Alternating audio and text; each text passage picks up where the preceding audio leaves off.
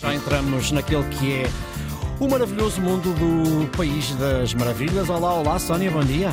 Bom dia. Ora bem, uh, nós hoje vamos começar aqui por julho. Dizes tu aqui que o País das Maravilhas ainda não existia, mas já estava em cogitação. Já estava em cogitação, hum. exatamente. Hum. Mas eh, esta é de facto Sim. uma conquista de julho. Hum. mas ainda estamos muito a tempo de contar a história da Filipa de Souza Rocha, que conquistou o segundo lugar no Prémio Inventor Europeu 2023, na categoria Jovens Inventores. Hum. A Filipa tem 27 anos, é engenheira informática, está a fazer o doutoramento na Faculdade de Ciências da Universidade de Lisboa e depois, além disso, é professora assistente convidada no Instituto Superior Técnico, hum. trabalha numa associação de Defesa dos Direitos Humanos das Crianças e dos Animais, faz surf, uhum. também é babysitter nas horas livres. Que horas livres? Pergunto meu. Uhum. E é assim um crâniozinho hiperativo, faz lembrar aquele, aquele coelhinho de uns anúncios a umas pilhas, sabes? sei, então não, mas ela tem, ela tem tempo para dormir, ela dorme, não? Não sei, não sei se ela dorme. Bom, mas ela é um coelhinho todo enérgico. Sim, de facto. A Joana inventou um mecanismo para ajudar crianças com deficiência visual uhum. a aprenderem programação e a adquirirem competências competências digitais. Uh, mas melhor do que ser eu a explicar isto é mesmo ouvi-la a ela a explicar a sua invenção. Vamos a isso. Pronto, nós fizemos uh, um desenho sobre peças de, de Lego, porque pronto, toda a gente gosta de brincar com Legos. Eles conseguem usar estas peças Uh, por exemplo, para uh, que o robô ande em frente e depois dance e depois fale.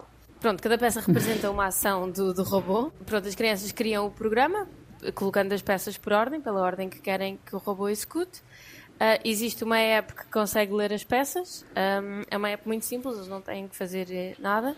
E então esta app depois vai conectar ao robô e vai passar as instruções que as crianças programaram uh, ao robô. O robô tem luzes, ele mexe, ele fala, as crianças até conseguem pôr a própria voz no robô, que é muito divertido, eles divertem-se imenso. Foi ótimo conseguir ver que no fim, quando estávamos a fazer as entrevistas com as famílias, tanto os pais como os filhos adoraram usar o, o, o programa, uh, estar ali durante aquele tempo, dedicarem-se em família a fazer as atividades um, e, portanto, foi, é, é um sentimento ótimo. Eu imagino que seja incrível inventar uma coisa que ajude crianças. Uh, quer dizer, eu imagino que seja incrível inventar uma coisa. exato, sim, exato. Era o que eu estava a pensar. Sim, sim, é verdade. Mas criar uma invenção que ajude crianças com deficiência visual ou qualquer outro tipo de deficiência, mas no caso visual, a aprenderem, a conseguirem usar uma ferramenta que é tão atual como o digital, uh, a conseguirem programar usando peças de Lego, portanto, objetos físicos palpáveis que depois interagem com o robô, deve ser mesmo, deve ser mesmo um orgulho. Hum. Para a Filipa foi uma emoção enorme estar estar nos nomeados e depois estar lá na cerimónia em Valência e saber que ganhou o segundo prémio.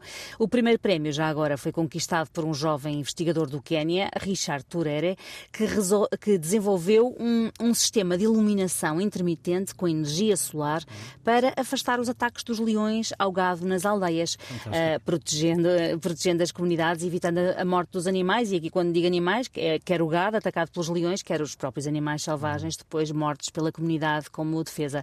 Portanto, parece-me também um belo, um belo primeiro prémio. Maravilha. O, o segundo prémio valeu então à Filipa, além do próprio reconhecimento europeu, 10 mil euros em dinheiro.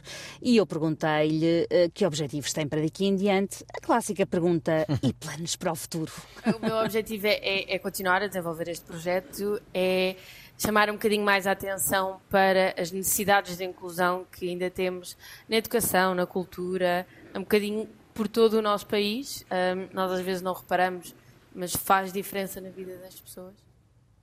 Sem dúvida, nós não reparamos porque não sofremos com isso, não é? Ou porque não estamos suficientemente atentos, mas ainda há, sem dúvida, um longo caminho para andar no que toca à inclusão, por isso, parabéns à Filipa e esperemos continuar a ouvir falar dela. Ela é uma força da natureza, Sónia. É, é uma mulher que não para, não para. Portanto, ela vai de certeza estar aqui nas notícias daqui a, daqui a algum tempo, tenho a certeza. Muito bem. 910-370-290, repita, é a nossa linha de WhatsApp disponível para entrar em contato connosco. Obrigado uma vez mais a quem já o fez. Eu repito, 910-370-290. Já sabe também que o País das Maravilhas está disponível em todas as plataformas de podcast. Até amanhã, Sónia.